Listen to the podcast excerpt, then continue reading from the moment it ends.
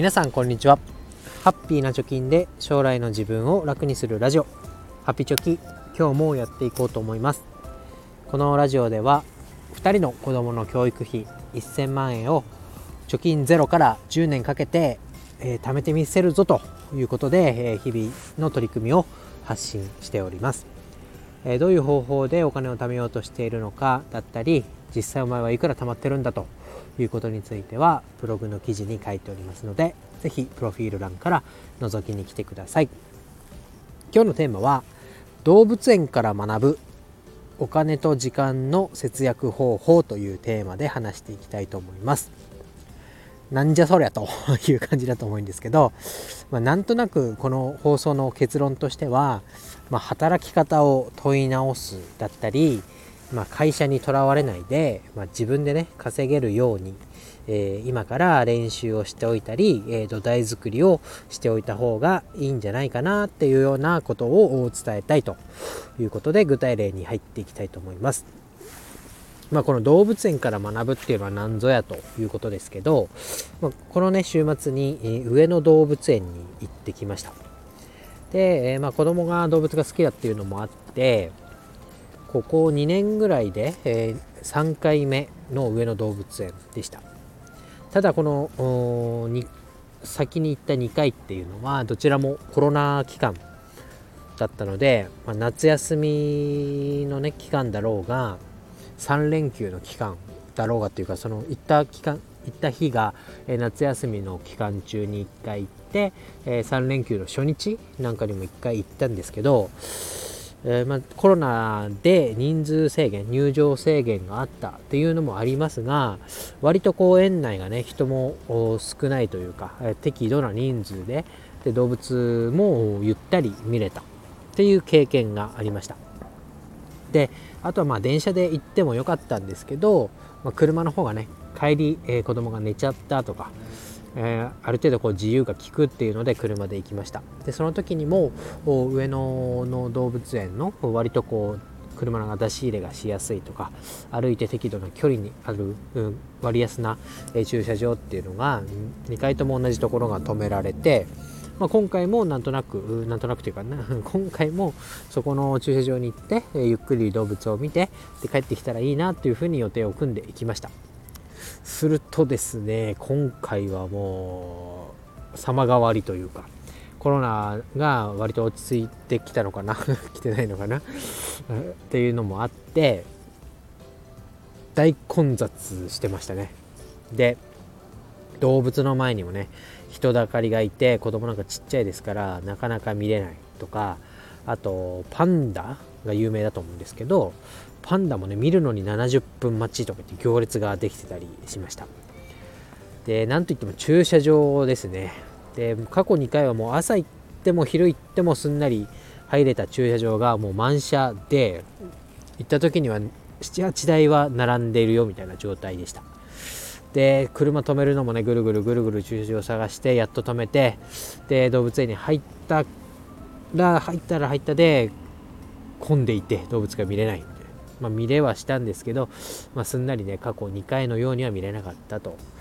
いうことでなんかこうこれまではね観光地とか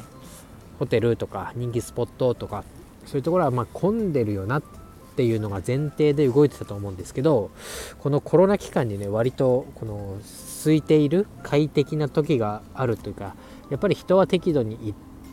じゃないと落ち着いて見れないよねとか落ち着いて過ごせないよねっていうのをなんとなくこう肌感で分かってきた部分があるんじゃないのかなと思います。で、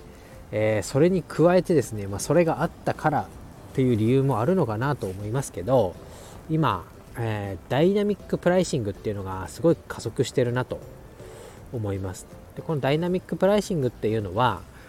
まあ、繁忙期だったり閑散期っていう言葉があるようにその繁忙期であれば、えー、値段を上げても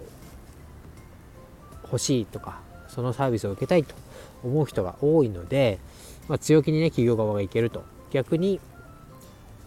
人が少ないだろう平日とか雨の日っていうのは価格を下げてで価格で訴求をして供給を需要のと供給のバランスをまあ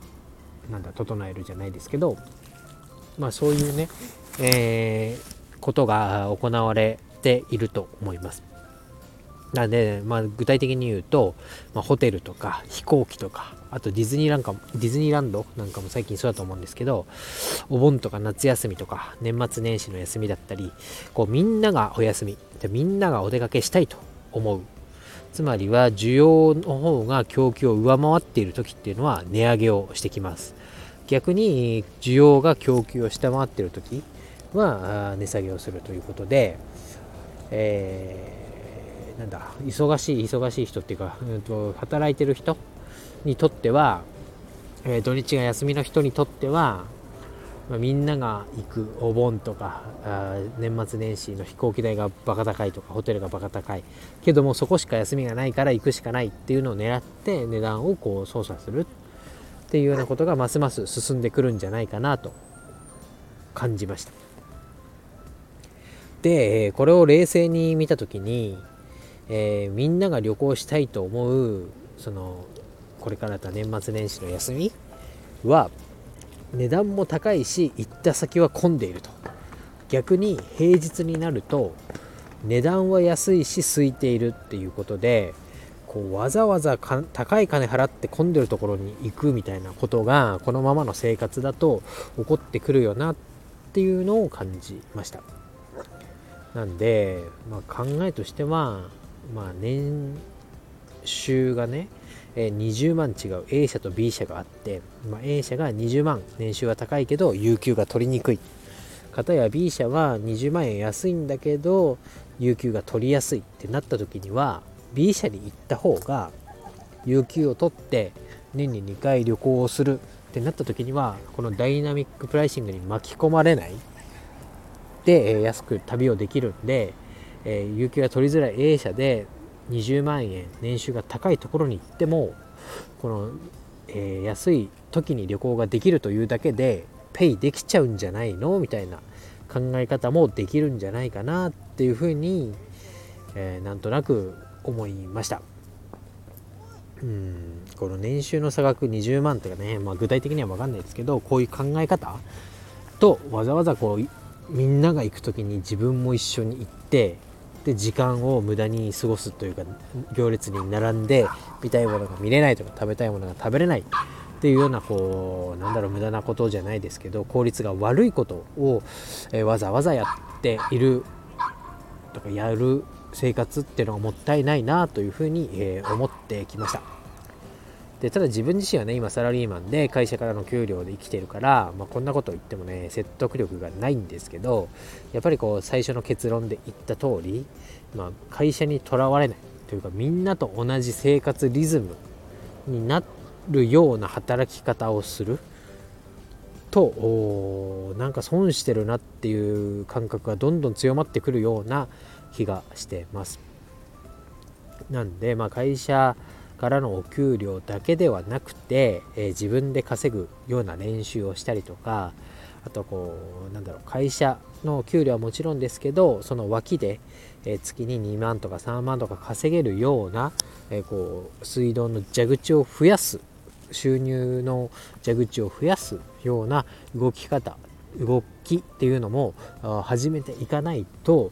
この先ねうんなんだいいようにこう企業も今厳しいですからお金を取られてで満足度が下がるみたいな外出だったり旅行だったり、えそういうことに巻き込まれちゃうんじゃないかなと。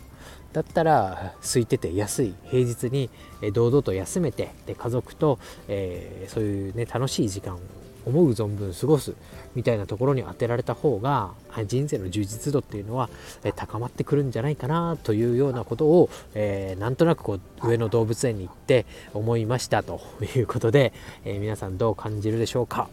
ということで今日は以上になります。バイバイ